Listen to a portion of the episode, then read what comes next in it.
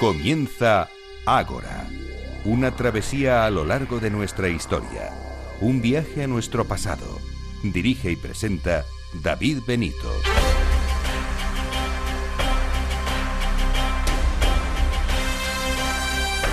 Muy buenas noches y bienvenidos a Ágora, la cita de Capital Radio con la historia. Metidos ya de lleno en este cuarto curso, celebramos hoy nuestra asamblea número 157, como siempre, cargada de historia y de historias. Estos son los temas que hemos preparado para los próximos minutos. El primero de ellos nos llevará a conocer la historia de la arquitectura. Haremos un repaso por toda nuestra historia, desde tiempos remotos como la prehistoria hasta la actualidad. Todo este repaso lo haremos eh, junto a Teresa García, que es arquitecta. En segundo lugar, tras los meses veraniegos recibimos eh, nuevamente al director de la revista Despertaferro Contemporánea, Javier Veramendi, con el que conoceremos lo ocurrido en 1942 en el marco de la Segunda Batalla de Yarkov.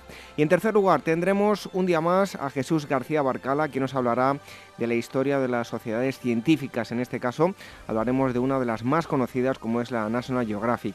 Además tendremos agenda y novedades de libros con Gisela Payés y Manuel Campos de Meta Historia y al final del programa, como siempre, efemérides. Si quieren contactar con nosotros, las formas de contacto son las siguientes, nuestras redes sociales, facebook.com barra programa, también a través de Twitter, arroba agorahistoria y tenemos una cuenta de Telegram, telegram.me barra Agora Historia Radio. Y también a través del email, dos direcciones, agora arroba capitalradio.es y contacto arroba agorahistoria.com. Y en nuestra web, donde tienen un listado de todos los programas emitidos, en cada apartado de cada programa tienen los enlaces para poder descargar los ya emitidos a través de iVoox y también de iTunes. Así que iniciamos en este momento eh, la asamblea número 57 y les acompañaremos a lo largo de esta hora y media larga. El equipo del programa, la producción y redacción Irene Aguilar y Gemma García Ruiz Pérez, los controles Dani Mateos y la selección musical Daniel Núñez. Reciba los saludos de David Benito. Comenzamos.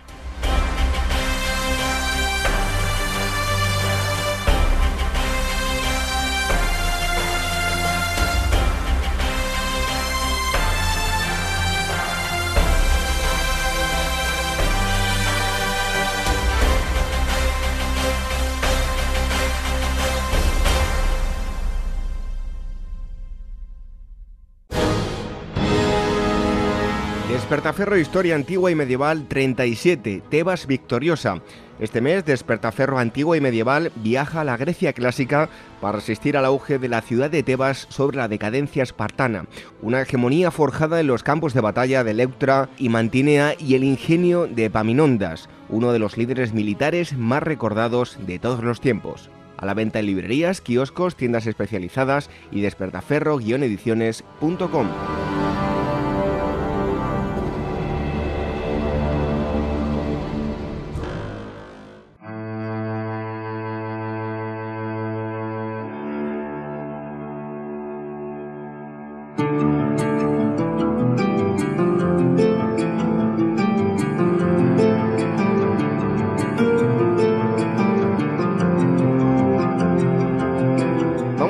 nuestra primera entrevista de hoy y es que a lo largo de la historia el hombre se ha visto forzado en el principio de los tiempos a construir eh, refugios, lugares donde poder eh, cobijarse. Y con el paso de los años eh, ha ido recopilando información, ha ido acumulando eh, información, acumulando errores también y le ha permitido pues avanzar en el campo de lo que hoy conocemos como arquitectura. Eh, hace muy poco tiempo se ha publicado Breve Historia de la Arquitectura, la autora es Teresa García eh, Vintimilla ella es arquitecta y redactora ocasional en, diversos blogs y actualmente trabaja como arquitecta autónoma en, dos de arquitectura. Y hoy está con nosotros para presentarnos este trabajo que se ha editado por Neutilus. Teresa, muchísimas gracias por estar con nosotros en, en Ágora Historia. Gracias a vosotros por invitarme a este programa.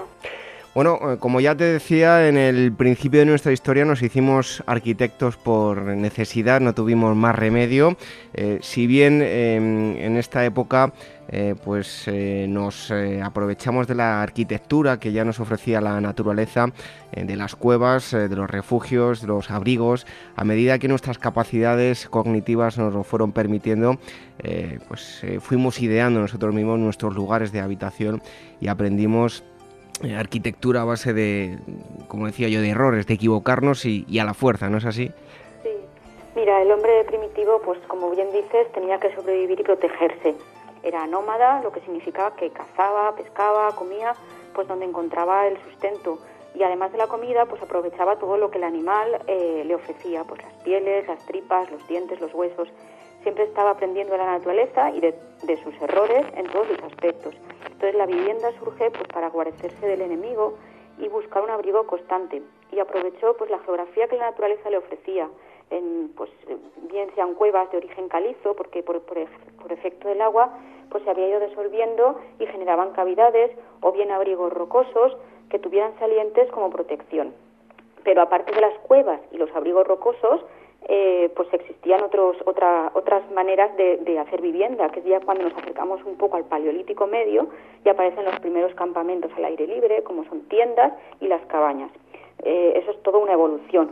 Las primeras viviendas, ya como, como vivienda, surgen en el Paleolítico Superior con un concepto no solo de necesidad y de funcionalidad, sino también pues que aparecen ciertos criterios estéticos. Por ejemplo, me refiero con esto a que las funciones pues se organizaban en torno a comer o dormir, en torno a un espacio que era el fuego.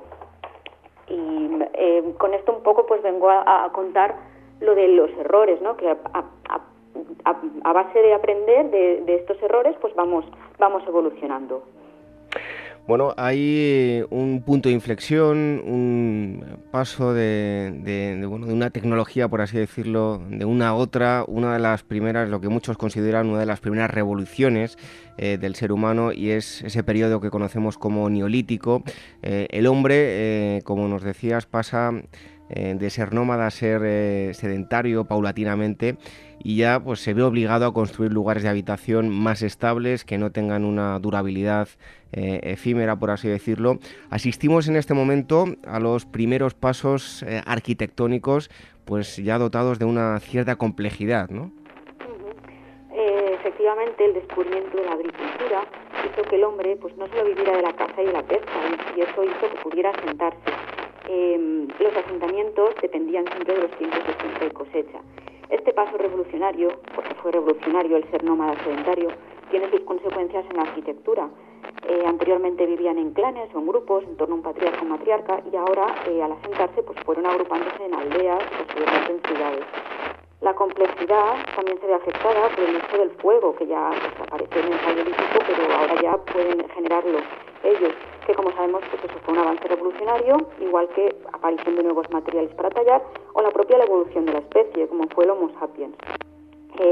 Las viviendas eh, efectivamente ya son menos efímeras, son más estables y estaban pues hechas de barro y vegetación fundamentalmente.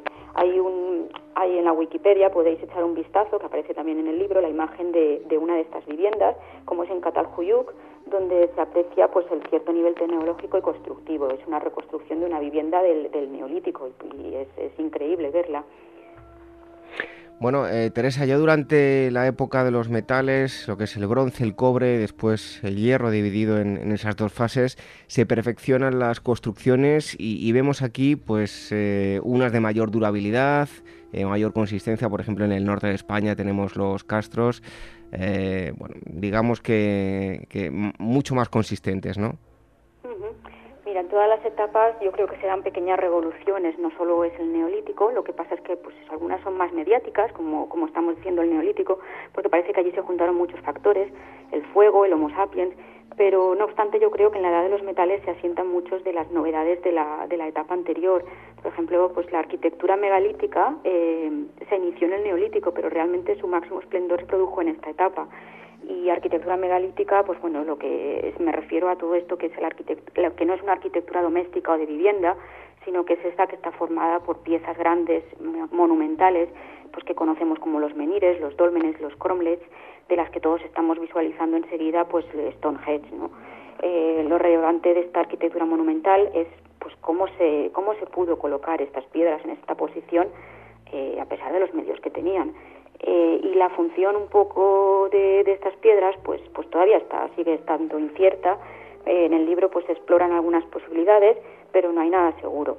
Es más mm, yo creo pensar en, en cómo se construyó en esa época en cuanto a arquitectura. También son destacables como dices pues otras otras otras construcciones como son las abovedadas o también la creación de las primeras civilizaciones, todo pues por el, uso del hierro y otros cambios y otros cambios culturales que aparecieron. Hay una línea, bueno, quiero remarcar que eso, que hay una línea muy fina entre lo que se construye y los avances de una etapa y otra. Me refiero, por ejemplo, a que los avances de la edad del hierro podían estar en una zona geográfica mientras que en otra zona colindante pues podrían estar avanzando más lentamente y estar en el neolítico, estar en dos sitios paralelos pues en diferentes épocas. Pero lo importante de cada, de cada etapa es extraer las transformaciones y aportaciones que se produjeron en la arquitectura debido a los cambios culturales, políticos y económicos. Bueno, precisamente si comparamos una, una misma época en diferentes territorios, pues eh, nos viene fenomenal la siguiente pregunta que te voy a hacer porque si nos centramos en eh, Oriente Próximo, si lo comparamos en este caso con la península ibérica, pues las construcciones de años, de alrededor de 3.000 años antes de Cristo, pues estaban eh, eran bastante dispares, ¿no? más avanzadas en Oriente Próximo. Hemos hablado en, varias ocasiones de, esta zona en, en, Ágora. ¿Qué destacarías de esta época, en este lugar tan concreto donde se sitúa ¿no? el, el, inicio de, de, nuestra historia, eh, Oriente Próximo? Bueno, no sé si se puede hablar de, de comparación. Estamos hablando de, de, estamos hablando de Mesopotamia, que es la cultura de las primeras civilizaciones por excelencia en torno al Tigris y al Éufrates que actualmente pues sería lo que ocupa el territorio de Oriente Medio. Eh, de esta zona pues hay que destacar la mejor calidad de los materiales que la reservaron para los monumentos funerarios y los peores materiales como la caña y el adobe pues para las viviendas. Eh, de esta cultura pues destaca que, que, inicia pues el uso de la bóveda y la cúpula. Ya había, ya había aparecido algo en la edad de hierro como habíamos dicho antes pero aquí es donde se desarrolla completamente. Y a partir de ellos pues se crean sistemas de construcción básicos que es el sistema abovedado es decir que sitúa una bóveda entre los, sobre los elementos verticales estructurales y otro sistema adintelado que es situar una viga o dintel horizontal sobre los elementos estructurales verticales eso fueron pasos pues, pues gigantescos en esta época. También inventaron los ladrillos como tales, incluso los sometieron a un proceso de vidriado y esmaltado para que no fueran porosos y así eh, consiguieran la impermeabilidad. Eh, esta época, además, pues se inicia el urbanismo porque, como hemos dicho, son la época de las civilizaciones y ciudades como Uruk, Akkad, Ur, Babilonia, Nínive, pues eh, pues fueron increíbles, ¿no? Y como construcción tipológica importante, pues podríamos destacar el, el figurat. El figurat eh, significa pues construir en altura y estar cerca de Dios, proviene de un verbo acadio, zakaru, y tiene ese significado. Era una especie de serie de pisos escalonados en planta y altura, pintados en distintos colores, y a través de unas escalinatas laterales pues se llegaba a la parte superior en la, pues, en la que existía un templo. Por ejemplo, pues podemos destacar el figura de Marduk en Babilonia, que está identificado en la Biblia pues como la Torre de Babel. Y además de los figuras, pues, pues destacan otras construcciones como palacios. Pero realmente pues el figurat fue pues la estrella, ¿no? La estrella de Mesopotamia y que dio paso luego pues a la evolución a las, a las pirámides también, porque luego pasaron a ser pirámides en Egipto y en América. Bueno, precisamente nos hablabas de pirámides, eh, estábamos hablando de las tierras eh, bueno, eh, entre el Tigris y el Éufrates, nos vamos un poquito más al norte y nos encontramos precisamente con, con, Egipto, una civilización con grandes conocimientos arquitectónicos, sin duda, como decías, pues una de las construcciones más célebres son las, las pirámides, ¿no? efectivamente Es otra civilización en torno a un río, el Nilo, que destaca pues, pues fundamentalmente su arquitectura faraónica, sobre todo el tipo funerario, con construcciones como mastabas, que fueron las primeras pirámides, luego las pirámides y los hipogeos, que son pues, sistemas de enterramiento. La muerte para la cultura egipcia era el paso más importante porque después empezaba la verdadera vida. y las primeras pirámides eran escalonadas, pues, pues eso, como una evolución de los figurats mesopotámicos, porque derivaban de las mastabas, eh, y las mastabas eran, eran escalonadas. Luego evolucionaron hasta, los conocidos, hasta las conocidas pirámides, que ya son planos completamente inclinados. Eh, de todos es conocido el complejo de Gizeh, con Keops, Kefren y Micerino. Pero además de las construcciones funerarias, eh, pues también se veneraban a sus dioses con los templos. Pero de Egipto quiero señalar, sobre todo porque es, más conocido, ¿no? Un poco la arquitectura, es más, más mediática, pues quiero señalar que la presencia de Imhotep, Imhotep fue el primer arquitecto, administrador, médico, mago, y es uno de los primeros referentes en la, en la historia, que, además adquirió la, la, categoría de Dios de la curación para, para los egipcios. Vamos, Imhotep era el primer arquitecto de la historia. Bueno, eh, si hablamos de diferentes zonas geográficas, yo creo que por lo menos cuando yo estudiaba eh, de Oriente Próximo se estudiaba Egipto y, poco más, y el continente americano era bastante desconocido en los planes de estudios. Em, algo se conoce, aún queda mucho por descubrir, también es verdad, y el gran público, como digo, no tiene demasiados datos sobre estas eh, culturas, también eh, desde luego tenían grandes conocimientos en el apartado arquitectónico y prueba de ello, bueno, pues es algunos de los eh, edificios o también pirámides que podemos eh, visitar a lo largo del continente americano, ¿no? Sí, bueno, respecto al, continente americano, como dices, pues parece que Egipto es todo más visible o más claro o, estudiábamos mejor, ¿no? En América yo creo que la existencia de diversas culturas, los mayas, los, los aztecas, los incas, y sus predecesores pues generaron multitud de posibilidades en arquitectura y variaciones. Eh, como en Egipto y Mesopotamia, también hay pirámides muy importantes, el Sol, la de la Luna, pero con otras características, ciertamente. El Machu Picchu también, por ejemplo, se descubrió hace nada, en 1911, y muchos yacimientos muy jóvenes, donde todavía hay mucho que aprender. Entonces, esta diversidad de datos y el estudio continuado parece pues que no se tenga todo tan claro y esta cultura y realmente es una arquitectura muy muy muy rica y muy y muy ingeniosa y de mucha ingeniería también eh, realizada para el individuo, no solo para los dioses, que es una novedad. A mí me llama mucho la atención de, este, de esta arquitectura, pues la, creación de arquitecturas como el juego de pelota, que es una novedad, pues mm, porque es no solo era bueno era un deporte, eh, pero también era un espectáculo ritual y relacionado con las pirámides. Siempre se situaba junto a ellas. Era un espacio amurallado cuya planta tenía forma de T y esto pues es, pues es una novedad totalmente respecto a otras culturas y lo demás pues es similar a pues a Egipto y otros sitios pero con diversidad de, de, variaciones por la cantidad de culturas que existen. Bueno, estamos haciendo un repaso a la historia de la arquitectura. Está con nosotros Teresa García Vintimilla, es autora del libro Breve Historia de la Arquitectura, editado por eh, Nautilus, y estamos haciendo pues es un pequeño repaso, unas pinceladas de cada época importante de, nuestra historia, de nuestra historia también a través de los, continentes. Em, si hablamos ahora de, América, que ya decíamos que no era demasiado conocida, eh, pero en el caso de, de Asia, pues el desconocimiento es aún mayor un amplio territorio, también con construcciones, digamos que colosales y, estilos muy diversos. Tú destacas esta zona em, por la simetría y el, equilibrio a la hora de, de, ver las construcciones, ¿no? Sí, a ver, Asia es una cultura ajena a la nuestra, empezando por la religión y las tradiciones. Eso lo convierte en muy complicada. En el libro pues hacemos un repaso brevemente pues por China, que creo resumir como la arquitectura de la madera, donde destacan construcciones como el, el templo, el palacio cuadrangular, torres pagoda o arcos triunfales. Pero también nos, nos, acercamos en el libro a las esencias arquitectónicas como la ciudad prohibida, Angkor, eh, la ciudad perdida, Angkor que es una ciudad perdida en el antiguo reino de Camboya. Resumir Asia, como bien dices, eh, simetría, el equilibrio, pero fue una ardua tarea, por, eh, porque era muy difícil de comprender esta cultura, es muy difícil, y por la diversidad, ajena a la nuestra, como bien he dicho. También se cuentan pues manifestaciones arquitectónicas en la India, como la estupa, que son eh, la bijora o la pagoda al aire libre. Y Japón, o sea, y Japón con la arquitectura del tatami y las transparencias.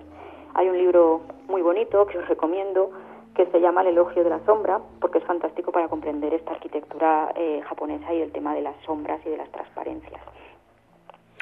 Bueno, hay otra mm, zona geográfica y nos centramos ahora en la antigüedad, me refiero a, Grecia y Roma, necesita muy poquita presentación.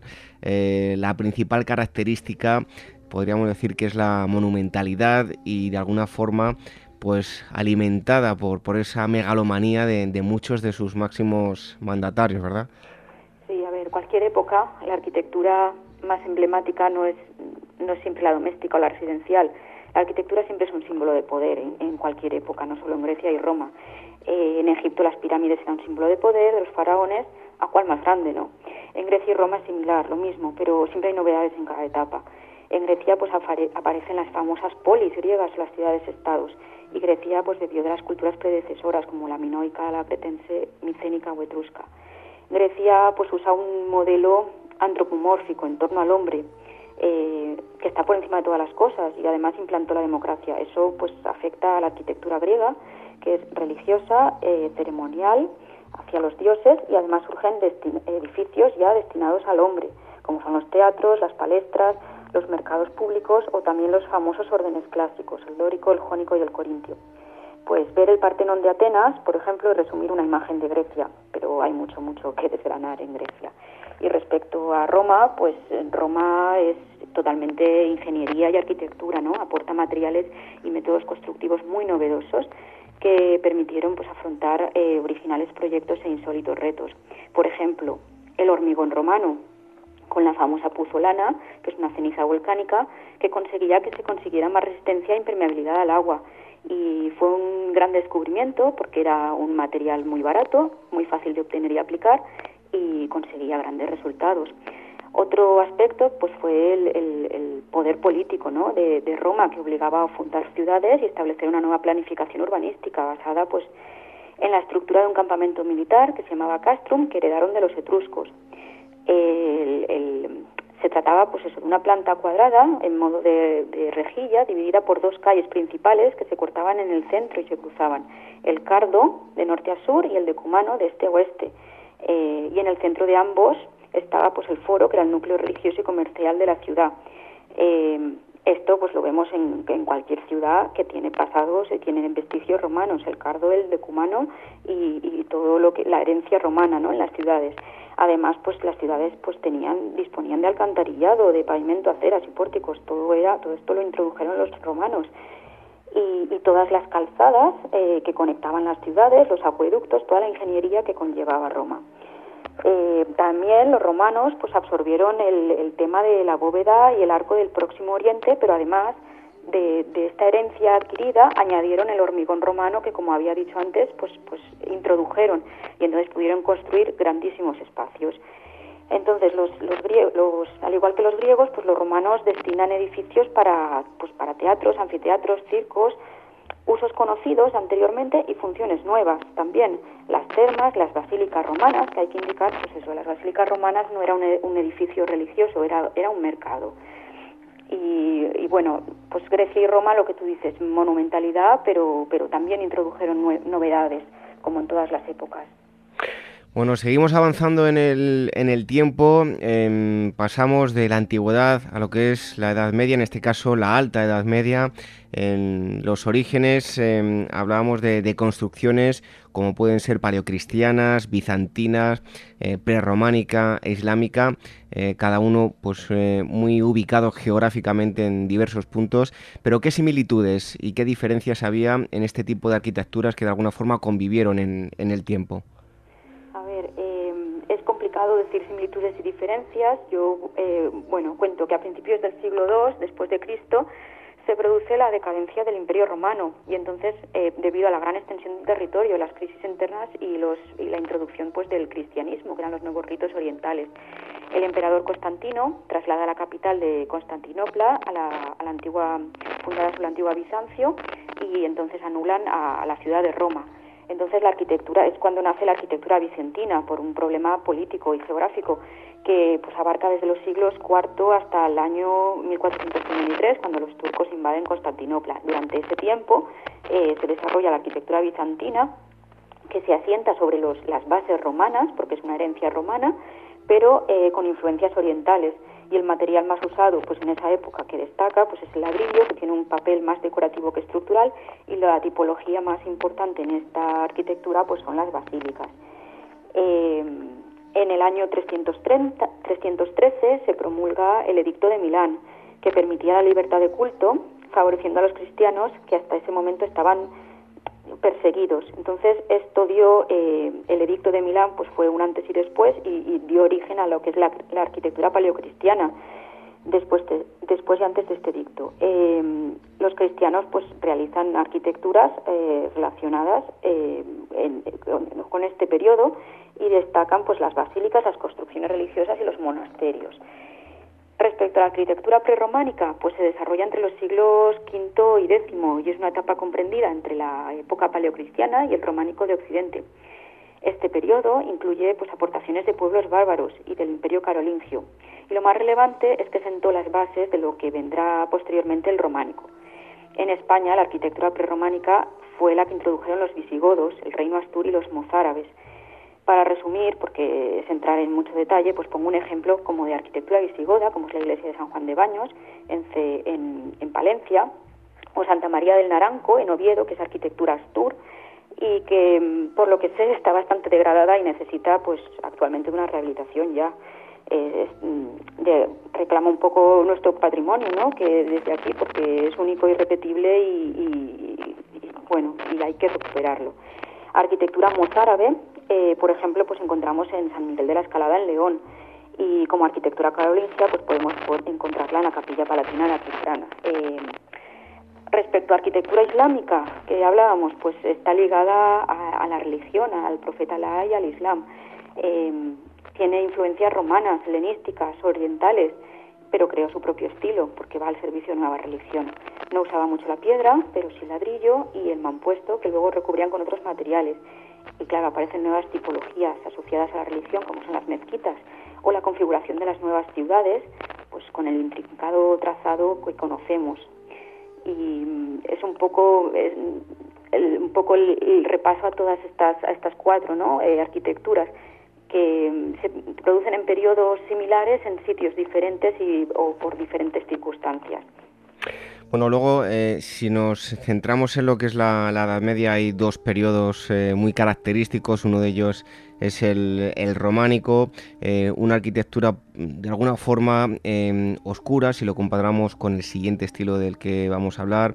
En este caso, grandes bloques de piedra, una arquitectura que nos lleva Em, pues al recogimiento más en soledad, en cierta forma una mentalidad pues un tanto pesimista con respecto de, la vida y temerosa ante un posible castigo divino. Por el contrario, el, otro periodo em, de la Edad Media, el gótico, eh, pues todo lo contrario, ¿no? La luz, el paraíso en la tierra, grandes espacios diáfanos, una visión, mm, digamos, más positiva de lo religioso, una evolución arquitectónica eh, bastante importante, ¿no? Dos puntos de vista de ver la, religión en la arquitectura si hablamos de románico y, gótico, ¿no? A ver, sí, el, románico es una época tremendamente religiosa. Los impulsores pues, de esta corriente fueron los, los benedictinos y la iglesia pues, a través del monasterio de Cluny. En esta época eh, los monasterios eran los centros culturales y artísticos del momento la gente vivía, pues como dices, una época de oscurantismo, incluso ligada pues a, al año 1000, ¿no? Que, iba a ser pues maléfico o relacionado con Satanás. La arquitectura pues es totalmente religiosa, monasterios o peregrinaciones a lugares santos y con reliquias, pues hace que se desarrolle la arquitectura alrededor de estos de estos caminos o surgían a su paso las iglesias. No voy a incidir mucho en el románico porque pues enseguida descubrís pues la planta se descubre las, las bases pues con las plantas de las iglesias, los arcos de medio punto y, presenta pues diferencias según la, la, zona geográfica en la que se encuentra. Pero sí que sí que hago una defensa un poco del románico español, ¿no? Porque es muy es es muy interesante y es menos abundante porque después el, el, la abundancia que eh, el, bueno lo que lo que supuso el gótico después no entonces el el, el, el románico español me parece muy interesante por lo poco por los menos vestigios que existen. Respecto al gótico pues sí, efectivamente es una evolución del románico y la cultura ya no es un patrimonio exclusivo de la Iglesia y, y, pasa a ser pues de las universidades o de las escuelas seculares que fomentan la formación científica, literaria y filosófica. La cultura ya no está solo en manos, en manos de, la, de la Iglesia.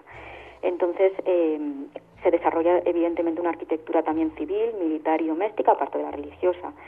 Y las catedrales góticas pues se diferencian de las románicas por la mayor luminosidad, la mayor pues, luminosidad por pues, la altura de las ventanas, en los arcos de, de, de apuntados, ojivales, el color de las vidrieras y la mayor verticalidad.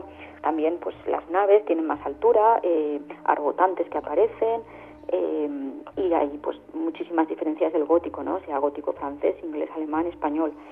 Eh, muchísimos ejemplos. Eh, yo destaco, pues claro, me quedo en casa, la Lonja de Valencia, que es preciosa y es un edificio civil. Bueno, si seguimos avanzando en el tiempo, en este caso la Edad Moderna, los lugares, eh, pues por ejemplo como iglesias, los vemos mucho más recargados, una decoración em, más elaborada. ¿Qué cambios fundamentales se van a producir? Bueno, pues tras el gótico se inicia el Renacimiento, que abarca pues los siglos V, XV en Italia, que es donde surge, eh, y el siglo XVI en toda Europa, pero en algunas zonas se prolongó hasta principios del siglo XVII. El hombre ahora es el centro de todo. La religiosidad pues se hizo más individual. Esta etapa pues es crucial en la arquitectura y además pues dedicó la portada del libro, la cúpula de Brunelleschi, en la Catedral del Duomo de Florencia el 400, el 580 italiano, es para poner nerviosos a cualquiera, ¿no? Por la abundancia de creatividad. Personajes pues como Alberti, Bramante, Miguel Ángel, Palladio. No, no quiero extenderme mucho en esta época pues de brillantez, quiero que sean los propios lectores la que la descubran. Pero, pero bueno, yo creo que es una, una etapa eh, totalmente relevante ¿no? para la arquitectura. Después el rococó, el barroco, el neoclásico son interesantes por todo lo que aporta.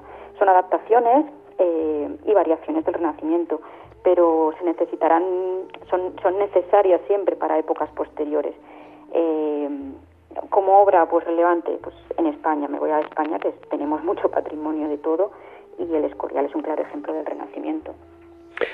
Bueno, en el caso de la arquitectura, ya mucho más cercana a nosotros, me refiero al siglo XIX, principios del siglo XX, pues son construcciones donde predominan, en este caso, el, el hierro, también el cristal, el hormigón y, el acero, bueno, pues un, paso también importante de una época a otra, ¿no?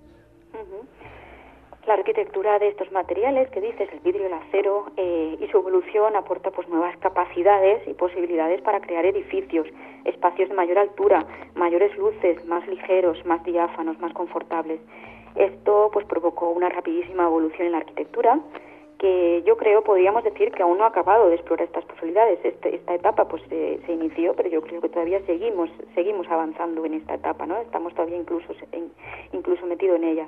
Eh, aparecen ahora nuevos materiales, están todavía investigándose e incluso pues eso hasta hasta están saliendo cosas como impresoras 3D que funcionan realmente como constructoras, que nos están nos están produciendo materiales nuevos que permiten crear plásticos y construir directamente las impresoras los edificios. Bueno, eh, si nos fijamos ya en la arquitectura de nuestros días, arquitectura eh, contemporánea, vemos, bueno, yo creo que los em, edificios más representativos pues los encontramos en, Nueva York, en Dubái, están luchando por ver quién, quién hace el, rascacielos más, más alto, eh, de qué forma ha evolucionado pues de esto desde principios del siglo XX hasta nuestros días la, arquitectura, Teresa. A ver, eh, lo que comentas de Dubái y demás son símbolos de poder, evidentemente, lo que siempre decimos, pero realmente ahí no se está aportando más allá de la construcción de un rascacielos. Lo importante, bueno, eh, yo creo que la, que la que en la antigüedad pues se pretendían dejar cuando cuando se construía la antigüedad no podemos construir igual que la antigüedad no no, eh, se pretendían dejar los edificios que fueran para siempre porque eran símbolos de poder. Pero pero ahora no, sería impensable o sea necesitamos yo pregunto necesitaríamos ahora ese tipo de arquitectura de la antigüedad no yo creo que no necesitamos edificios que sean que funcionen que sirvan que sean sostenibles que embellezcan nuestras vidas e incluso que sean flexibles eh, sería impensable aquí un edificio de Dubái, ¿no? Sería impensable construir una catedral. Eh, y tienen que durar pues un determinado plazo de tiempo, una vida útil. Realizar pues edificios mm, perdurables y, pues que perduren durante los siglos pues tendría unos costes enormes que, bajo mi parecer pues no tendría ningún sentido y va mucho más allá del valor meramente sentimental. Eh, actualmente pues vamos hacia una arquitectura, es una arquitectura de autor, es una arquitectura pues que se tiene que adaptar a las necesidades del cliente con los materiales que existen ahora. Siempre ha sido así y debe de seguir siendo así. Bueno, porque es un, es un hecho curioso, ¿no? Para, para terminar, Teresa, lo que nos comentabas, la durabilidad Em, bueno, curiosamente tenemos aún vestigios de época, pues, pues lo que comentábamos, ¿no? de, la, de la antigüedad en, en, Oriente Próximo, en, pues, ciudades, en las primeras civilizaciones, en Grecia, en Roma, aún conservamos eh, un gran número de, estructuras, algunas más dañadas que otras. Pero bueno, lo, que vamos a dejar nosotros, eh, pues dentro de mil años, eh, probablemente sigan existiendo esas estructuras de la antigüedad y las nuestras no sabremos qué habrá pasado. Con el tiempo hemos evolucionado y la durabilidad de nuestros materiales, aunque nos permiten una vida mejor, pues la, eh, la, vida útil es mucho menor que, todo lo que comentaba de, de la antigüedad, ¿no? Bueno, la vida útil como te comentaba, sí que, sí que las, las estructuras y los edificios que se hacen ahora pueden durar muchísimo tiempo. Estamos, no podemos comparar lo que es una vivienda, un residencial en, una, en un edificio público, ¿no? Si te vas a grandes construcciones, arquitecturas que digo yo del poder, arquitecturas faraónicas, mm, pues aquí en Valencia pues la ciudad de las ciencias, o te vas a grandes puentes, eso es casi casi durable para muchos años, mucho tiempo, tanto como los romanos. Eh, evidentemente las, las construcciones eh, más las, las viviendas en todas las etapas pues son, es lo que menos es lo que menos perdura en el tiempo. Y mm, arquitecturas ahora también van a existir. Lo que pasa es que las tenemos pues más diseminadas porque son arquitecturas de autor como digo no son no es una corriente em, que puedas diferenciar fácilmente ves un poco el empleo de materiales ves ves diferentes em, características de cada de cada de cada arquitecto, ¿no? Eh, con los materiales de ese momento. La arquitectura sí que es perdurable, pero no puede ser nunca mm, perdurable eh, al igual que ha sido en los años anteriores, que tardaban un tiempo, el tiempo que, tardaban en construir y los materiales que utilizaban no son ni comparables ni son los de ahora. Bueno, pues si quieren todos ustedes profundizar eh, mucho más en cada uno de estos periodos, eh, les recomendamos que, lean el libro de eh, Teresa García Vintimilla, eh, Breve Historia de la Arquitectura, editado por Nautilus, y van a obtener muchísima más información de cada periodo, al igual que fotografías. Em, así que pues les recomendamos ese, libro que seguro que si les gustan las construcciones que, ha habido a lo largo de nuestra historia, pues van a, disfrutar. Y a Teresa le damos las gracias por haber estado hoy en, en Agore, haber hecho ese rápido repaso Mm, muy, muy sintético, todo hay que decirlo, porque bueno, tenemos eh, poco tiempo eh, de, todo aquello que ha construido el hombre a lo largo de, nuestra historia. Teresa, muchísimas gracias por haber estado con nosotros en, en Agora Historia. A vosotros,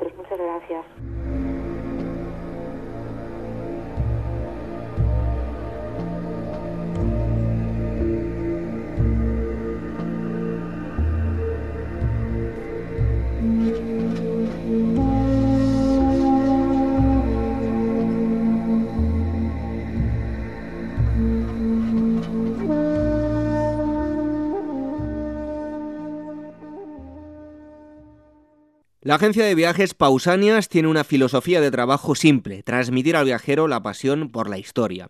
El viaje comienza mucho antes, con sus talleres y charlas en su sede. Mapas, cronologías y reconstrucciones virtuales ayudan al viajero a adentrarse en esta odisea en la que lo que realmente cuenta es disfrutar a ritmo pausado de cada rincón patrimonio de la humanidad. En Pausanias planifican diferentes destinos para grupos reducidos o incluso a la carta. La duración puede ser de semanas o solo de varios días y siempre acompañados de un profesional conocedor de los grandes temas de la antigüedad. Sus actividades van dirigidas al público que tiene curiosidad por estos temas y que buscan sentir una emoción especial al contemplar lugares tan extraordinarios como pueden ser el Foro Romano, el Templo de Apolo en Basae o las pinturas rupestres paleolíticas cántabras. Con Pausanias se vive y se regala una experiencia viajera diferente. Toda la información en su web pausanias.com o llamando al número de teléfono 91 355 5522 91 355-5522. Pausanias, Agencia de Viajes Arqueológicos y Culturales.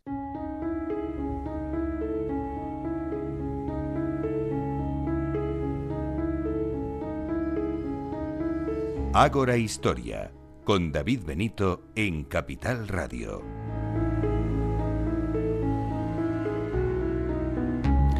Pues ya lo decíamos en la presentación, hoy nos visita el director de la revista Despertaferro en la cabecera de Contemporánea, la segunda batalla de Yarkov, 1942. Javier Abramandi, que está con nosotros. Javier, eh, bienvenido tras las vacaciones. Ya estamos otra vez en el lío, ¿no? Pues sí, cortas como siempre, pero aquí estamos de vuelta. ¿Qué tal el verano? Bien. Te veo moreno, ¿eh? eh Te veo pues, moreno. A favor que usted me hace.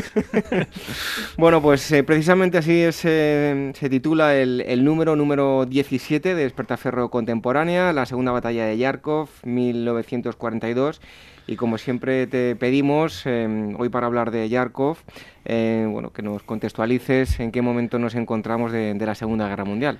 Sí, pues eh, vamos a ver, en este momento es muy interesante, ¿no? Porque ha fracasado la operación Barbarroja, la, la gran invasión de la Unión Soviética lanzada en 1941 eh, bueno, pues como todos sabemos, eh, digamos que el último intento de llegar a Moscú, que había sido la operación Tifón, eh, ya durante el invierno se había enfrentado a un primer contraataque soviético pues importante y a partir de ahí los soviéticos han ido lanzando una serie de contraofensivas, alguna incluso antes de la invasión contra Moscú, como la que sucede en el sur en Rostov, eh, para parar los pies a los alemanes y bueno para recuperar un poco lo que era la iniciativa operacional dentro de, la guerra ¿no? y entonces bueno pues termina el año 1941 eh, terminan estas contraofensivas de invierno. De hecho por ejemplo en el mismo sector de Kharkov eh, pues tuvimos habíamos en nuestro artículo de adelanto el número anterior pues ya hablábamos de una que había tenido lugar en enero y otra en marzo que tiene mucho que ver con esta porque son un poco prolegómenos.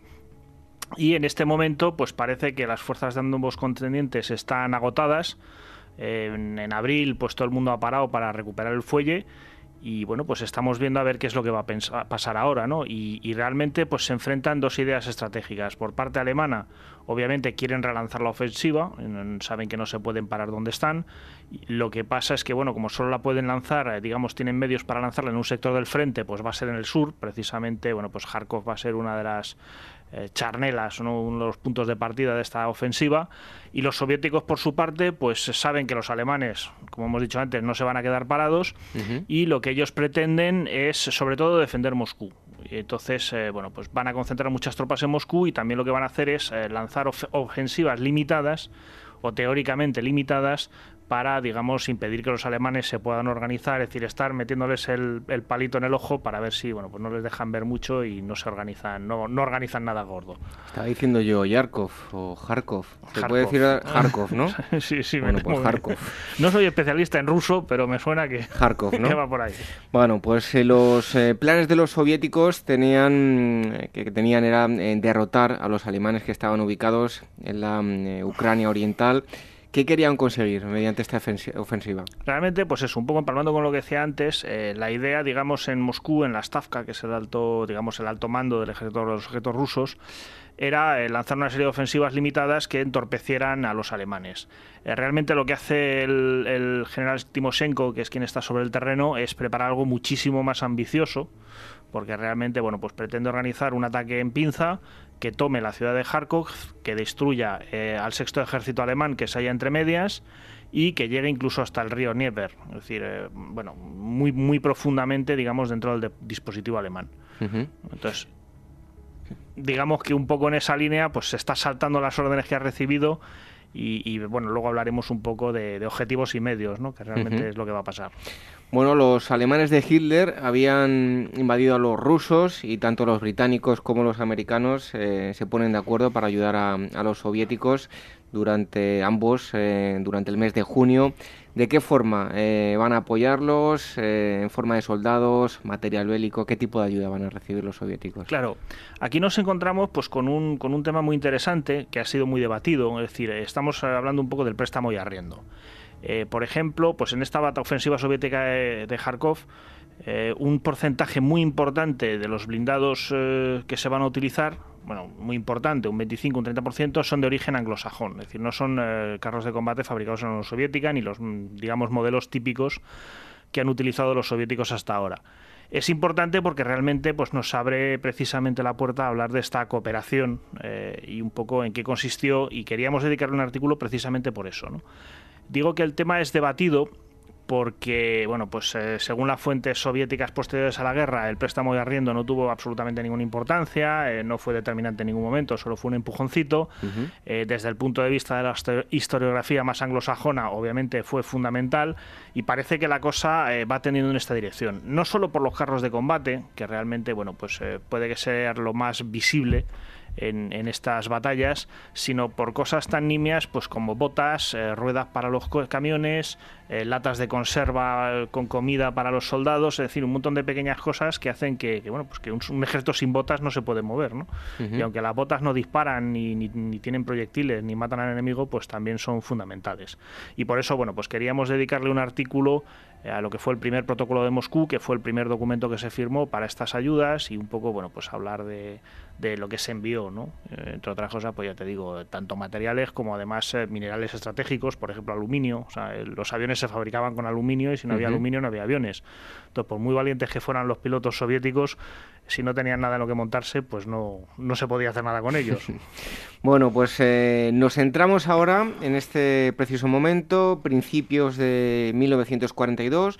Los alemanes se habían desplegado por la Unión Soviética y parecía que los soviéticos pues habían herido de gravedad a los alemanes, pero eh, estos llegaron a recuperarse, ¿no?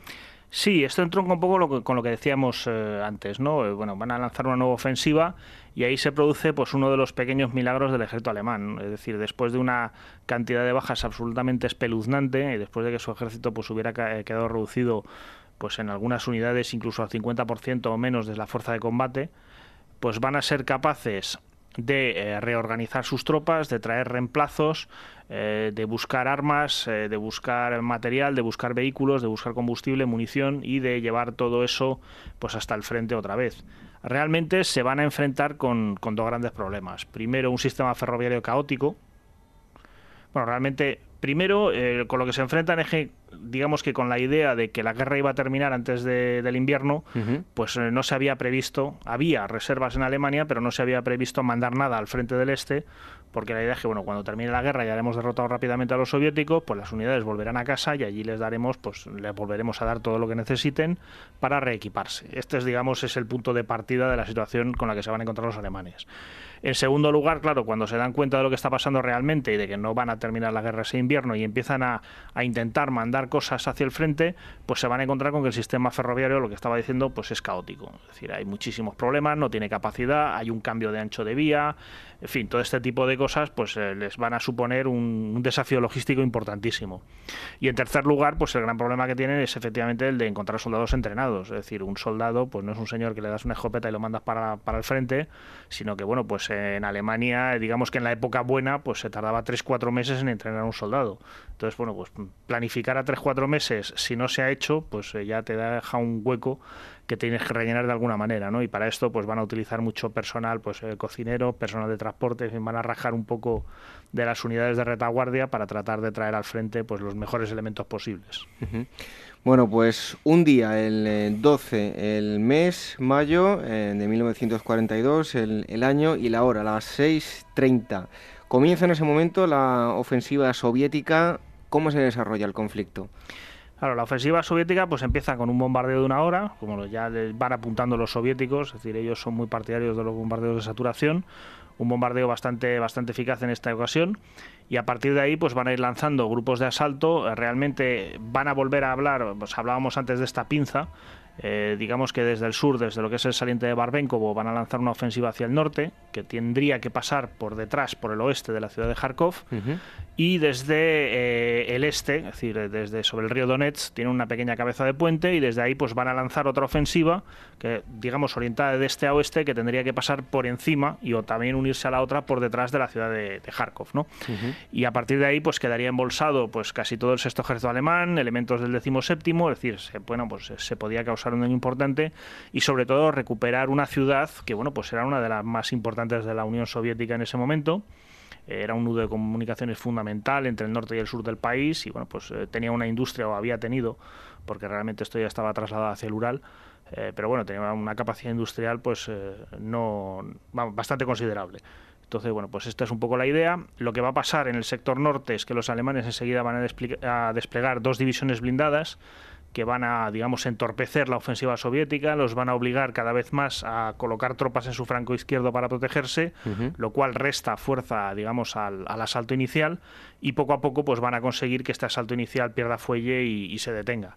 Y en el sur pues va a ser algo mm, no exactamente lo mismo, los alemanes lo que van a hacer ahí es, son labores de contención, realmente van a ir colocando unidades como pueden para tapar los boquetes, de hecho van a recurrir incluso a tropas, eh, una de las primeras veces que se recurre a tropas aliadas, húngaras y rumanas en este caso, eh, para bueno pues eh, contener la ofensiva soviética que se dirige bueno pues hacia Krasnograd que también es un nudo de comunicaciones muy importante y, que no pueden permitirse perder pues eh, bajo ningún bajo ninguna circunstancia.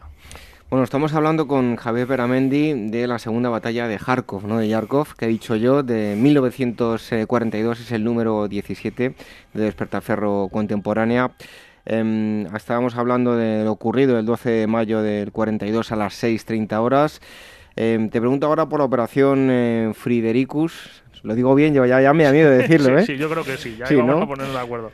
Será la, última batalla de, cerco de grandes dimensiones ejecutada por, con éxito por parte de los alemanes. ¿Cómo se va a desarrollar esta ofensiva? Sí, Fridericus, o sea, una de las cosas interesantes de esta batalla de Kharkov es que precisamente coincide en el mismo lugar y con una semana de diferencia, o sea, los soviéticos atacan el 12, los alemanes el 17, eh, pues dos ofensivas, digamos, en direcciones distintas, ¿no?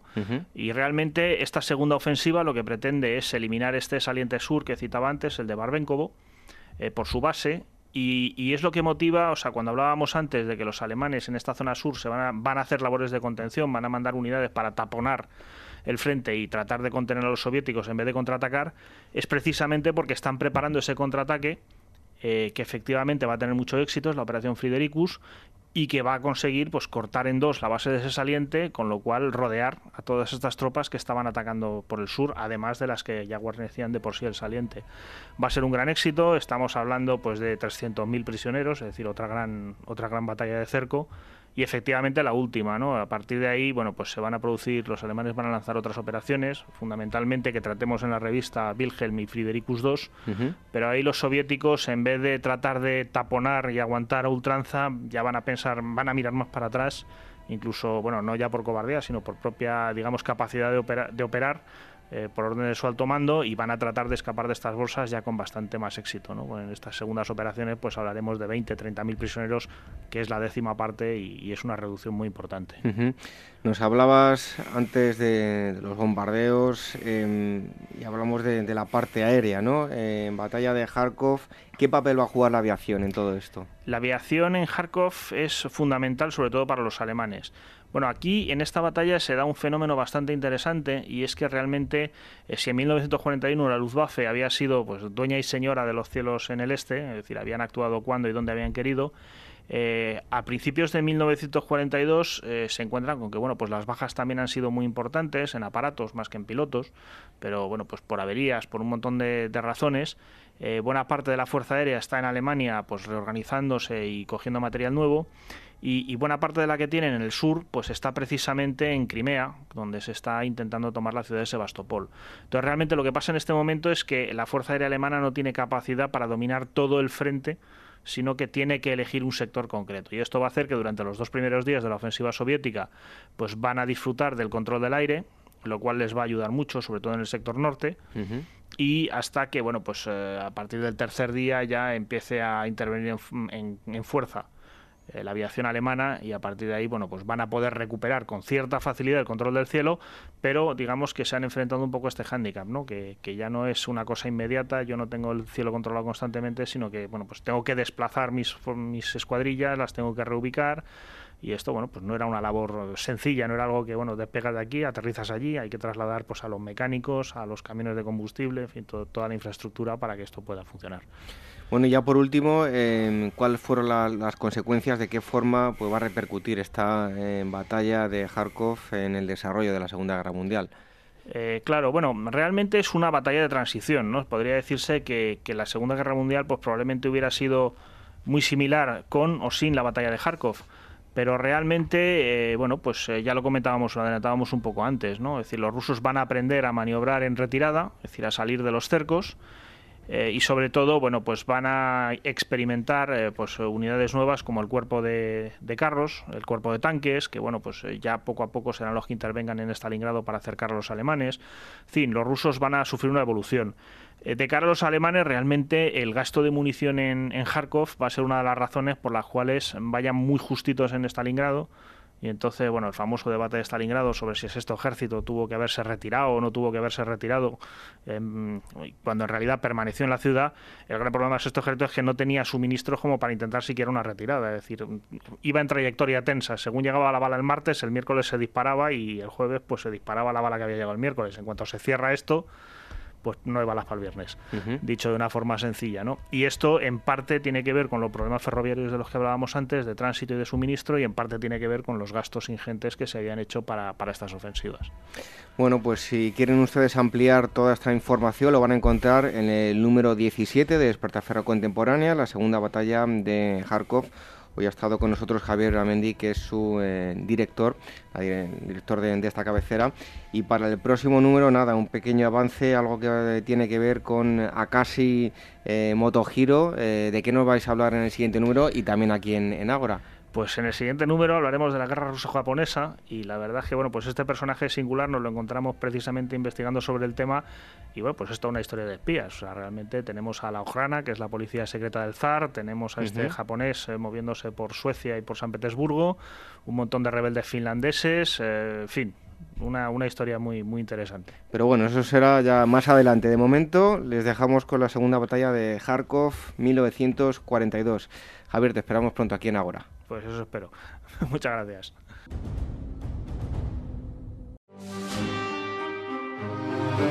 Despertaferro Contemporánea número 17, la segunda batalla de Yarkov 1942. Una vez más, en el frente del Este durante la Segunda Guerra Mundial, Despertaferro Contemporánea es el testigo de la segunda batalla de Yarkov, tras el duro golpe de la Operación Barbarroja, el ejército rojo se siente capaz de pasar a la ofensiva, pero el resultado es un fracaso que abre las puertas del Cáucaso y Stalingrado a los ejércitos de Hitler.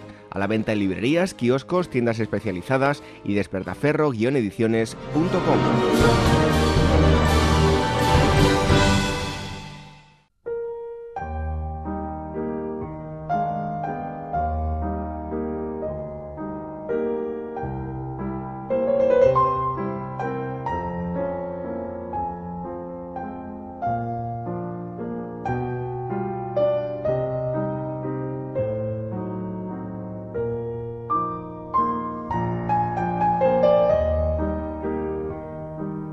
Hace unos programas ya estuvo con nosotros en esta ocasión eh, presentándonos eh, pues toda una serie de, temas que vamos a tratar. Mm, todos ustedes ya le conocen porque nos ha acercado la, vida de, grandes arqueólogos que, que, hemos tenido a lo largo de la historia y el otro día estuvimos hablando de sociedades científicas. Ya les avanzábamos que íbamos a tratar este asunto. Él es Jesús García Barcala. Eh, le pueden encontrar en diversos lugares, en redes sociales, eh, pero sobre todo eh, hay un blog que es el punto de referencia que es Ciencia Histórica. Ustedes ponen Ciencia Histórica en Google y les va a salir el, blog de, Jesús, Ciencia Histórica, arroba Ciencia Histórica en em, Twitter y acaba de, nada, hace unos días acaba de comenzar un nuevo proyecto en YouTube que le van a encontrar, Historia del Mundo en 80 vídeos, eh, si le quieren agregar como usuario es eh, Salada y ahí pues va a contar la historia de una forma curiosa. Jesús, muchísimas gracias por estar un día más con, con nosotros. Gracias a ti, David. Un placer estar aquí de vuelta contigo y con los y con la gran audiencia de, Agora Historia. Bueno, oye, mucha suerte ¿eh? en ese proyecto de, YouTube que, con el que van a aprender muchísimo y de forma muy curiosa, pues todos aquellos que se quieran acercar por eh, Sapiens Salada. Pues sí, muchas gracias. Estoy muy ilusionado con este proyecto. Es, una nueva forma de, intentar divulgar la historia, la ciencia, el conocimiento en general. Em, yo me estoy divirtiendo preparando los vídeos y espero que la audiencia lo haga también a la vez que, pues recuerda eh, cosas aprendidas en el pasado o aprende cosas nuevas. Bueno, pues hoy el tema que vamos a tocar, eh, una de esas eh, sociedades científicas, yo diría que la más famosa de, todas, es la National Geographic Society. Em, bueno, Jesús, ¿cuándo y cómo nace National Geographic y, quiénes la fundan? Bueno, era un grupo original de 33 exploradores eh, científicos y gente a la que gustaba mucho viajar, que algunos de ellos ya se reunían en un restaurante en Washington, pero el 13 de enero de 1888 en el Cosmos Club, ahí en Washington también, decidieron fundar una sociedad eh, pues para impulsar el, conocimiento geográfico, ¿no? Y ese día se fundó, aunque hasta dos semanas después o tres semanas después eh, no se establecieron formalmente como eh, The National Geographic Society y hasta nuestros días. Un año curioso, 1888, a mí nunca se me olvida, es el año de los crímenes de, de Jack el Destripador en Londres. Estaba ocurriendo eso en, época veraniega. Em, Jesús, eh, ¿cuáles serán esos mm, bueno, eh, iniciales fines de, esta sociedad científica? Bueno, pues como te decía, lo que ellos querían era tener una, una sociedad que impulsara el estudio eh, y la divulgación del conocimiento geográfico. Eh, en parte se estaban inspirando en las sociedades eh, científicas inglesas, ¿no? Ya, ya, hemos hablado de algunas de ellas, fueron las primeras.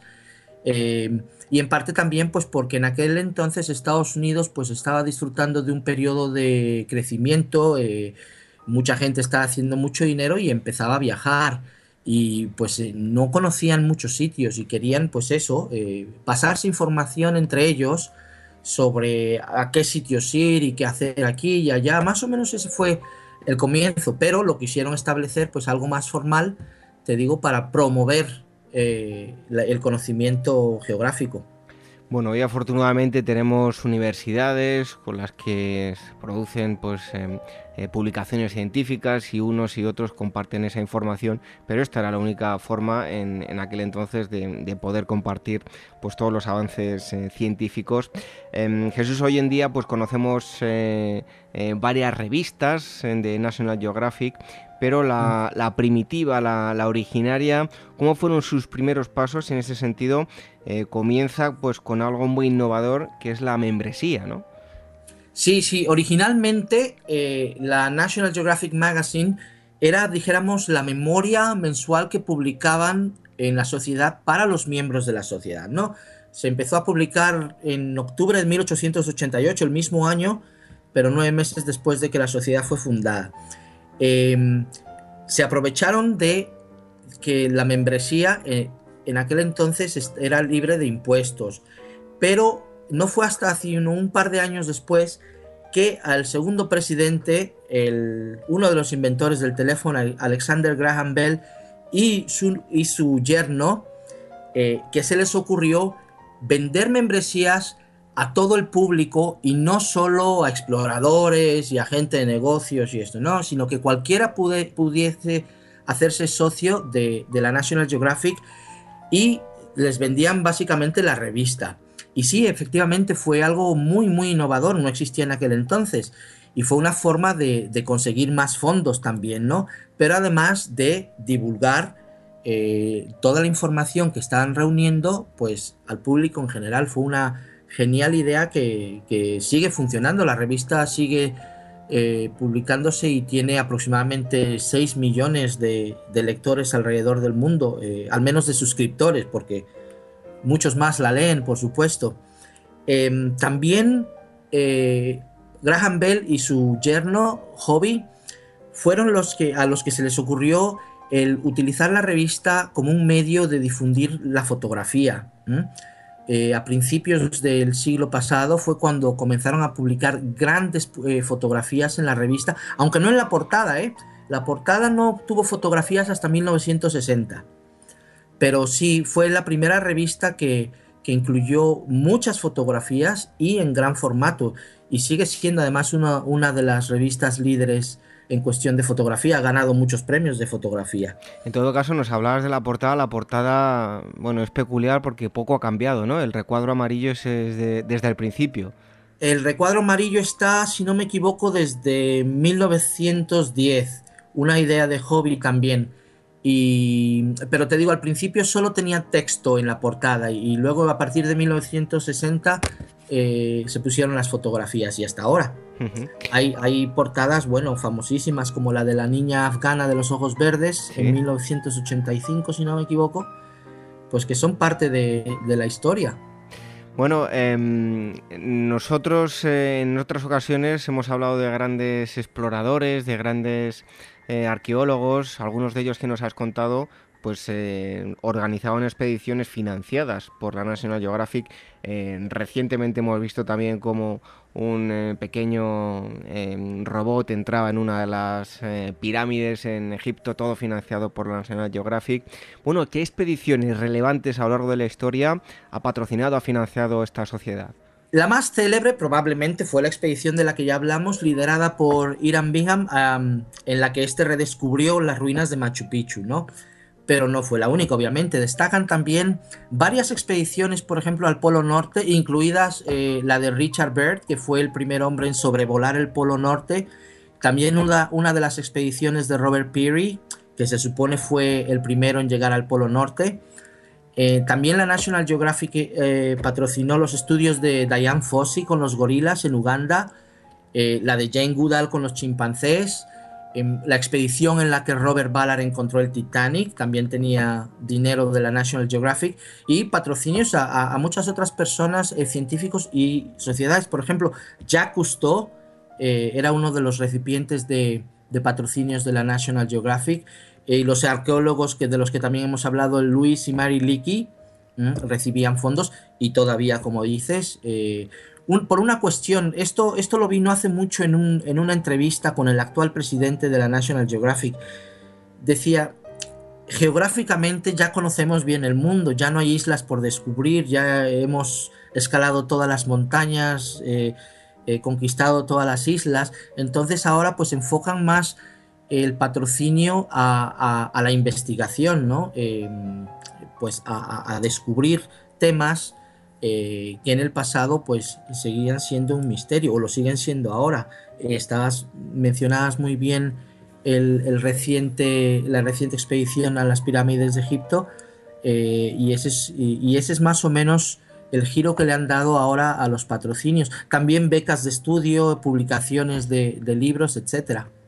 Bueno, Jesús, em, hablábamos de la revista, pero ¿qué papel ha jugado eh, su canal de televisión eh, sus emisiones comenzaron, no es algo moderno, sino que eh, aproximadamente a mediados de los años 60, ¿no?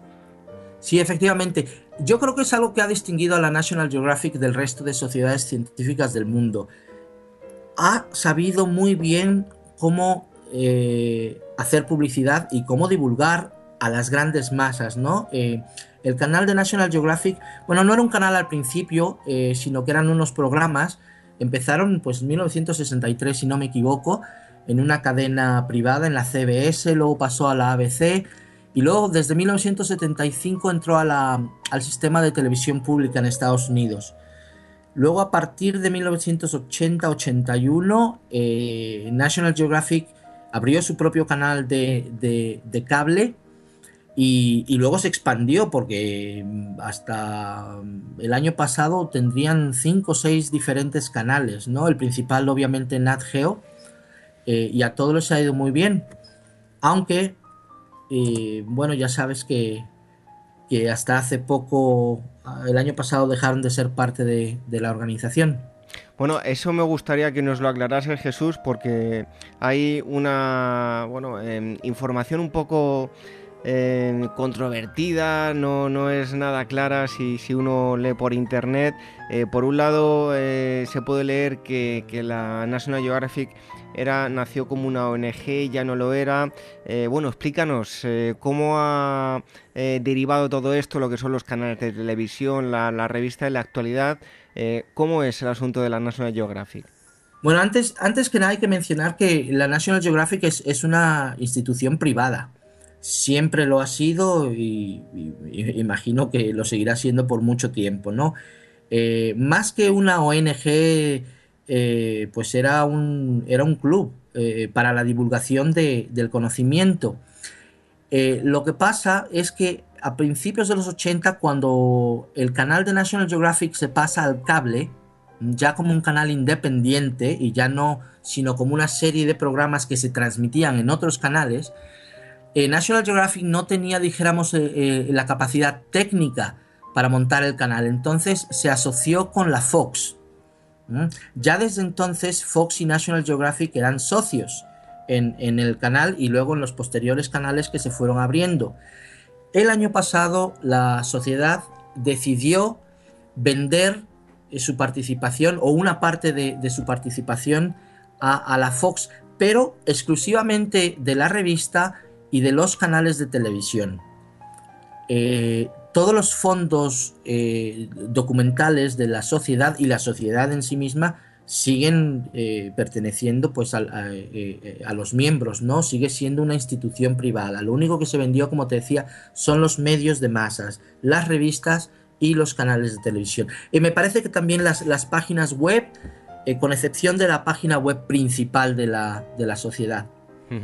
Pero, pero te digo, eh, eh, la sociedad sigue siendo independiente, sigue siendo una sociedad sin ánimo de lucro, solo han sido los canales y las revistas. Lo que pasa es que, claro, los canales de televisión y las revistas son la parte más conocida de la sociedad. Entonces yo creo que por ahí vino la confusión, ¿no? Que mucha gente pensó que era la sociedad la que se vendía a sí misma.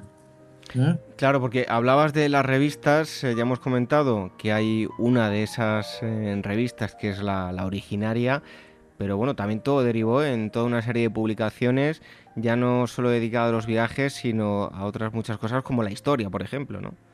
Sí, sí, sí. Eh, y la primera de las, de las revistas la, segunda, dijéramos, fue la National Geographic Explorer, que ya pues tendrá unos 50 años.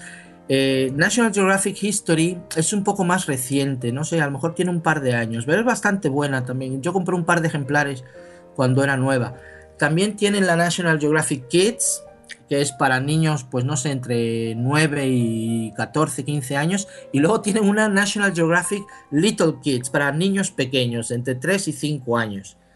Está la National Geographic Traveler, que es una especie de guía de viajes muy diferente a las típicas guías de turistas, ¿no? Porque National Geographic Traveler te enfoca los viajes más eh, eh, para exploradores y no tanto para turistas. No te habla tanto de los restaurantes y de los museos, sino de los lugares, de, la gente, de, eh, de, sitios menos pisados por, por los turistas.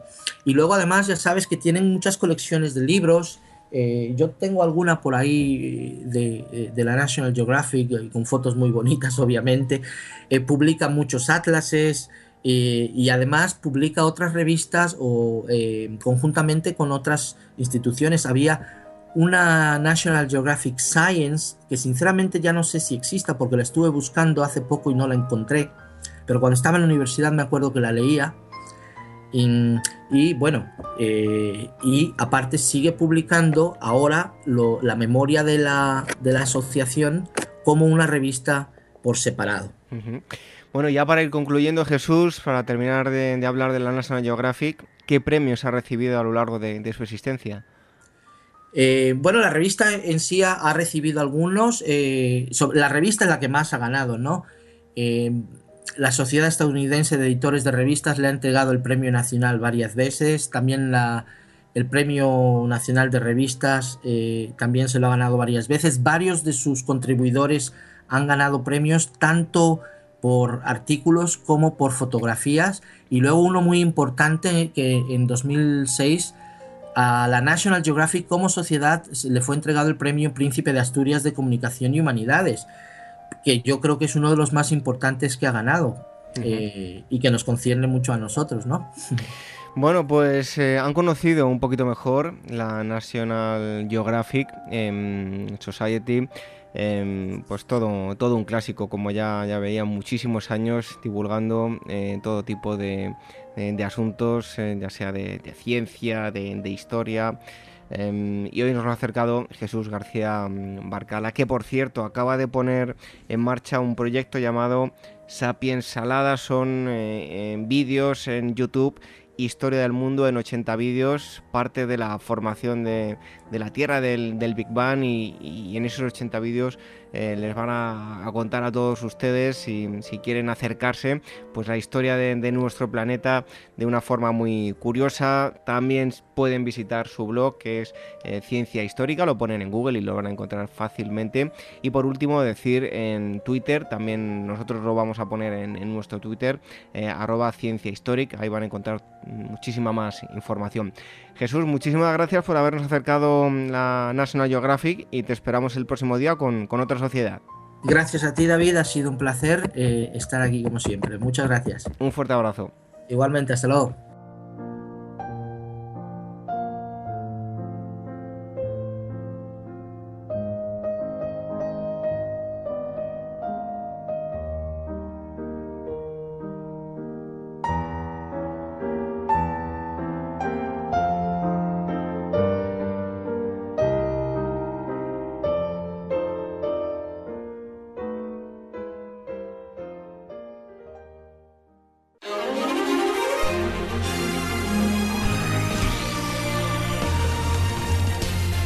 En internet y descarga todos nuestros programas ya emitidos www.agorahistoria.com y www.capitalradio.es.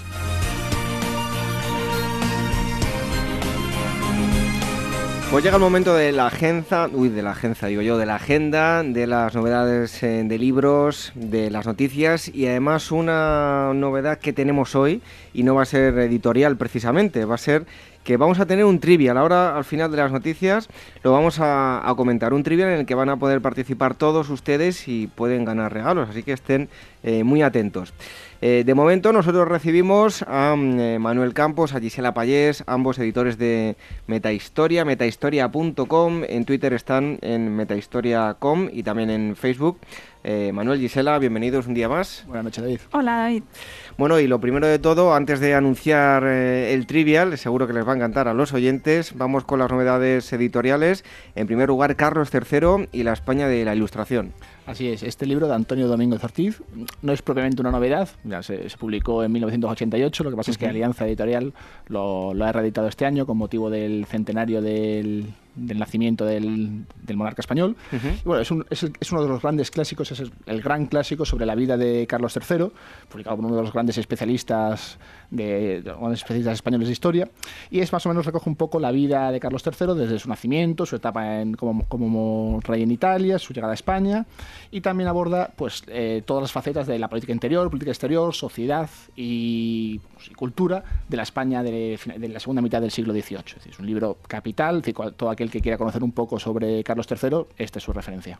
Bueno, pues otro libro que a mí me llama mucho la atención, desde luego, Los Romanov, 1613-1918. Así es, crítica publicado en el libro de Simón Sebac Montefiore, que, bueno, para aquellos que, oyentes que no lo sepan, los, los, Romanov son, es la dinastía de los zares rusos que gobernaron Rusia durante varios siglos, exactamente desde 1613 hasta la Revolución Rusa. Y este libro recoge las biografías de los grandes zares, también de los menos importantes, pero da más énfasis a los más conocidos como Pedro el Grande, Catalina la Grande, Nicolás I, Pablo I todos ellos tuvieron unas personalidades singulares y hicieron, pues eso, de una Rusia, un reino pequeñito e insignificante al este de Europa, a uno de las grandes potencias europeas y mundiales que acabó, como acabó con la Revolución Rusa. Bueno, pues es aquí hace un poco de repaso a los grandes monarcas de este, de este imperio. Y el tercer libro, yo no sé si será una reedición o es el clásico de toda la vida de, de Luis Ribot, la Edad Moderna. Es es un clásico y es, manual. Es decir, no es tanto un libro, es un manual. Que ahora que. Yo con este he estudiado, ¿eh? Con eso te lo digo todo. Por eso digo, ah, ya que empezamos, muchos de nuestros oyentes estarán empezando el curso académico, pues bueno, sugerirles un libro fundamental, esencial. Y que se pongan con paciencia. Claro, sí, porque el libro tiene su historia, tiene su grosor y su, su, volumen, pero bueno, es uno de los grandes referentes también para estudiar la Edad Moderna de los siglos XV y XVIII, que ha editado ahora Marcial Ponce Ediciones de Historia. Y es, bueno, básicamente repaso de, de, estos tres siglos de la historia de España. Bueno, pues esto en cuanto a los eh, libros, novedades editoriales actividades. Vamos ahora con exposiciones, unos recordatorios que nos vas a hacer, Gisela. Sí, básicamente quería hacer dos recordatorios eh, de dos exposiciones que van a, hacer, pues, a acabar próximamente. Entonces, para todo aquel que quiera visitarlas antes de que acaben, la primera es la que está en el Museo Thyssen em, y que gira en torno a Caravaggio y a los pintores del norte. Estará hasta el 18 de septiembre, así que ya quedan poquitos días. Y la segunda exposición que va a acabar pronto es la del Museo de, Arte Reina Sofía, la de Campo Cerrado, Arte y Poder en la Posguerra Española, que lo tendremos, lo podremos visitar hasta el 26 de septiembre. Así que animo a todos aquellos que no las hayan, que no hayan visto las exposiciones a que se acerquen y aprovechen estos últimos días. Pues queda poquito, ya sabéis lo que tenéis que hacer. Actividades, una primera actividad relacionada con Cervantes. Sí, este año todavía siguen ¿no? las actividades en torno pues, al, al, al centenario de Cervantes y esa actividad pues bueno tiene lugar en, en, la Universidad Menéndez Pelayo en Santander eh, con el título de Cervantes y la posteridad 400 años del legado cervantino eh, se va a celebrar mm, digamos una especie de congreso em, en torno pues a la figura de Cervantes durante los días 12 al 14 de septiembre y en él van a participar pues especialistas de, de todos los ámbitos y también de diferentes nacionalidades así que todo aquel interesado que entre en la página web de la universidad y ahí tiene toda toda la información. Un simposio internacional, me encanta a mí este asunto, la historia evolutiva de la cara humana, Fundación Ramón eh, Areces en Madrid. Sí, de hecho cuando vi este simposio pensé en ti, David, dije, es seguro que va, porque eres una apasionada de la prehistoria y, más, y todos aquellos interesados en la prehistoria que sepan que el 13 de septiembre en la Fundación Ramón Areces tendrá lugar ese simposio, es gratuito. Y bueno, básicamente un poco ahí para, para resumir la, la actividad. Eh, uno de los elementos ¿no? que determinan al Homo sapiens sería la evolución, digamos, de, del cráneo y de la cara, ¿no? Y sobre todo la retracción facial. Eso es lo que van a contar en este, en este, en este simposio, ¿no? Es una parte de, la cara que se sitúa debajo del cráneo y, eso, y, la evolución de esta parte es lo que ha dado lugar luego al Homo sapiens. En todo, entonces, durante este día, sobre todo, habrá em, especialistas, líderes en el campo que van a hablar un poco de esto, ¿no? Cómo hemos llegado hasta hoy en día, ¿no? Con la evolución evolución de los diferentes homínidos hasta llegar al Homo sapiens y todo en base al cráneo, a esa retracción facial. Hace poco leía yo que la sonrisa era lo que nos hacía humanos, que cuanto más humanos podemos sonreír, los que si empezamos a tirar hacia atrás, pues más complicado, no, tiene sonrisa. Un perro no tiene sonrisa, mm. pero bueno, curioso desde luego. Bueno, otra de las actividades, eh, manifiesto por la historia, conferencia magistral de eh, David eh, Armitage. Sí, eh, esta actividad tendrá lugar en la Fundación Rafael del Pino, también en Madrid, el 15 de septiembre a las 7 de la tarde. También es una, una conferencia que está abierta mm, a, toda a cualquier persona interesada. Eh, la conferencia la imparte, se llama Manifiesto por la Historia, la imparte David, David Armitage, que es profesor de Historia de la cátedra um, Lloyd Blankfein, fue es profesor honorario de, de, Historia de la Universidad de Sydney y estuvo pues, en Columbia, en Harvard, ha, impartido conferencias en, bueno, en muchos países, ha recibido becas de investigación, también tiene 16 libros, ¿no? pues es un pues un investigador destacado y a ver qué nos cuenta sobre cuál será el estado actual de la historia, lo que opina él, ¿no? De hacia dónde evoluciona esta disciplina. Así que muy interesante. Bueno, en cuanto a las noticias, una bastante llamativa descubren en Israel un palacio de la era de Salomón. Sí, según ha contado un periódico israelí, el Haaretz, en, su página web nos cuenta que se han hallado los restos de un edificio palaciego en la antigua ciudad real de Geser, que data de la época del rey Salomón, o sea, hace 3.000 años. No obstante, los investigadores no saben si, a cuál de los reyes israelitas vivió allí, ¿no? en este palacio. En este palacio. Eh, Ortiz es el codirector de la excavación y comentó que, aunque no se sabe si allí vivió algún tipo de gobernante, lo que sí es, se sabe es que es un edificio de tipo palaciego, eh, considerablemente mayor ¿no? a las casas normales de la época y que, bueno, todavía pues se tiene que, investigar y hay que tener mucha prudencia ¿no? a la hora de afirmar eh, exactamente pues, de, a qué rey israelita perteneció. Bueno, y una subasta, eh, que tenga dinero que, acuda, a ver si lo puede conseguir. La espada de Benjamin Franklin. Sí, efectivamente, ¿no? Eh, para Estados Unidos la espada de Benjamin Franklin es un, un, objeto, ¿no? Que refleja, pues, el origen de la independencia de los Estados Unidos y la casa de subasta Christie's de Nueva York la subastará el próximo 20 de septiembre. Ah, bueno, esta espada, cuento un poco la historia, es propiedad, era propiedad de Benjamin Franklin. Em, se ve que la adquirió en, en, pues en Francia, fue, la utilizó, vaya, durante nueve años. Allí entabló amistad con, con, un hombre de la ilustración, un tal eh, Pierre, Pierre-Jean Georges Cavani. Em, la espada está hecha de plata, em, estaba fabricada por, por, y se cree que era fabricada por un, por un artesano, un fabricante de origen español, curiosamente, y data de aproximadamente 1760. Entonces Franklin entregó su espada a, a, George Cavani y desde entonces ha pertenecido a esta familia que ahora pues bueno la, ponen en venta a ver a ver qué, qué dinerillo sacan ¿no? de, de, esto. Seguro que no son tres dólares, ¿eh? No, no, seguro que no.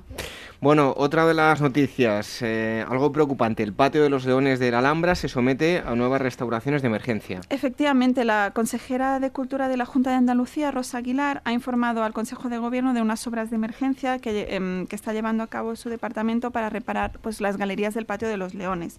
Los trabajos han comenzado el pasado 8 de, agosto, se cree que estará durante seis meses eh, restaurándose, digamos. Em, entonces, para todos aquellos visitantes que quieran visitar la Alhambra, que los sepan también. Y lo segundo es que las obras realmente se están haciendo cuatro años después de que, de que fue reabierto al público, después de un periodo también muy largo ¿no? de, restauración de, del patio. Así que bueno, a ver, a ver qué, qué sucede em, y a ver si bueno, finalmente conseguimos restaurarlo y que, y que mm, esté pues abierto al público y no, no sufra más daños. Bueno, pues es todo lo que nos eh, traen Manuel Campos y Sela Payés. Mm, yo les iba a decir que al principio ya se lo anunciaba que vamos, tenemos una novedad este año, es que vamos a tener un trivial. Vamos a poner a prueba a todos los oyentes, ¿no? Así es. Vamos a, ver cuánto saben, a, ver, cuánto, saben. Y tenemos regalos. Sí, eh, todo aquel ganador, algún algún ejemplar, algún librito de historia va a libro, Hombre, claro, aquí no podemos regalar otra cosa. tenemos que regalar historia y tenemos que regalar cultura para, para que sigan informándose nuestros oyentes. ¿Qué tienen que hacer? Pues muy fácil. Les vamos a dar varios correos. Nos tienen que escribir, apunten, tenemos tres correos posibles. info arroba metahistoria.com agora arroba capitalradio.es y contacto arroba eh. Madre mía. Eh, tres correos diferentes. Repito otra vez. Info arroba arroba capitalradio.es y contacto arroba.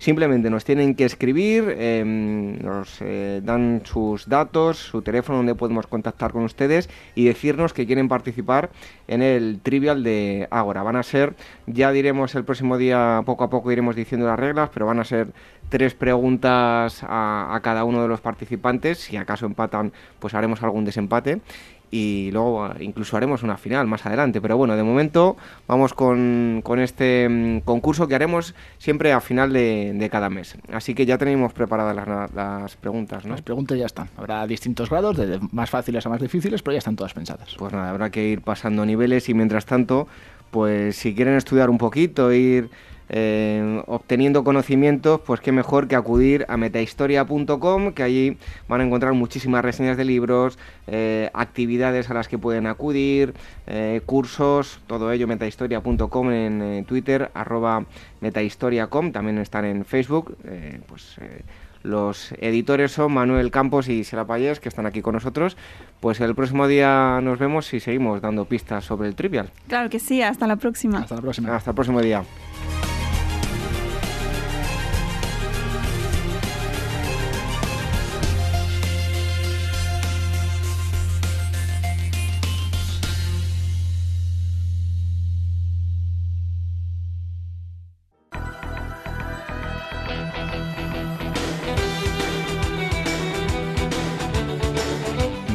La historia con Ágora, en Capital Radio con David Benito. Y nos vamos acercando al final del programa, es el momento de las efemérides. En breve vamos a tener a Irene Aguilar no solo con las efemérides, sino también con sus libros. Pero bueno, como ya hemos dicho, poco a poco se irán incorporando todos los integrantes del equipo. Así que vamos con estas efemérides un tanto especiales. Comenzamos con un 10 de septiembre de 1952. Se celebra en Luxemburgo la primera sesión de la Asamblea de la Comunidad del Carbón y del Acero integrada por 77 diputados y antecesora del Parlamento Europeo.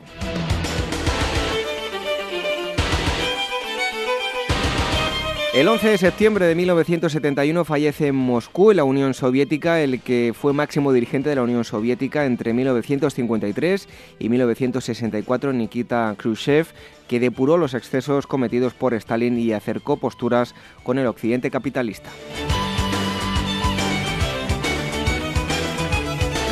El 12 de septiembre de 1502, al amanecer de este día, en su cuarto y último viaje, el almirante Cristóbal Colón y sus cuatro naves, que se estaban viendo sometidos a los embates de una terrible tormenta desde hacía días, se aproximaban a un cabo en la desembocadura de un río, el Coco.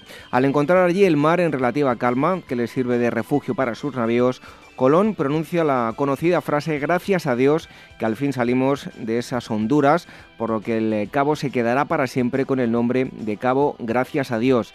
De esta manera es como se produce el primer contacto con las tierras de la actual Nicaragua. Desde allí Colón y sus navegantes continuarán su viaje rumbo al sur.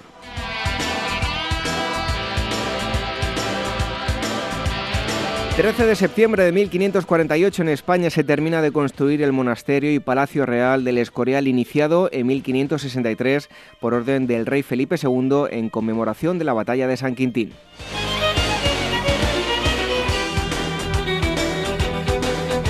El 14 de septiembre de 1982 fallece en Mónaco Grace Kelly, actriz norteamericana convertida en princesa de Mónaco a consecuencia de las heridas sufridas en un accidente de automóvil el día anterior. Fue ganadora de un Oscar en Hollywood en 1955.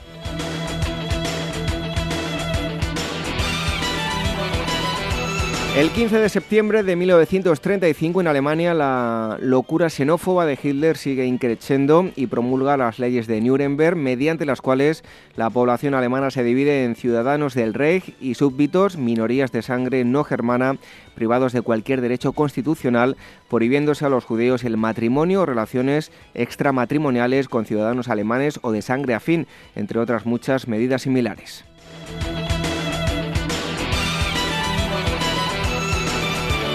Y por último, un 16 de septiembre eh, fallece en Ávila Tomás Torquemada, religioso español, gran inquisidor de las coronas de Castilla y Aragón, tristemente famoso por convertir a la Inquisición en un implacable organismo de persecución religiosa y política. Influyó en los reyes católicos para el edicto de expulsión de los judíos de España de 1492. Pues estas eran las efemérides, todo lo acaecido a lo largo de toda esta próxima semana, pero años atrás, a lo largo de nuestra historia. En un momento vamos con la despedida.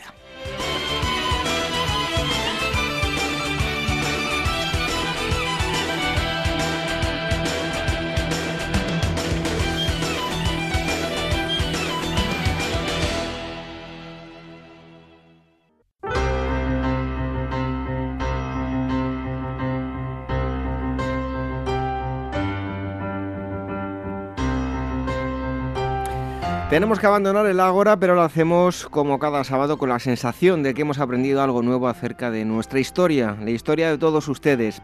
En estos minutos hemos jurcado la historia de la arquitectura con Teresa García, arquitectura de todos los tiempos.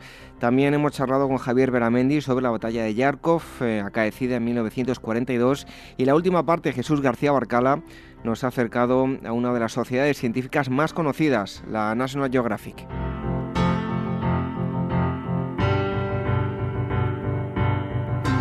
Para cualquier cosa que nos quieran decir, nos pueden escribir a través del email, dos direcciones, agora.capitalradio.es y contacto arroba Nuestras redes sociales, facebook.com barra agorahistoriaprograma, el Twitter, que es arroba agorahistoria, y también tenemos una cuenta de Telegram, donde vamos poniendo información relativa al programa y todos los enlaces también de, de cada programa que subimos. telegram.me barra Historia Radio.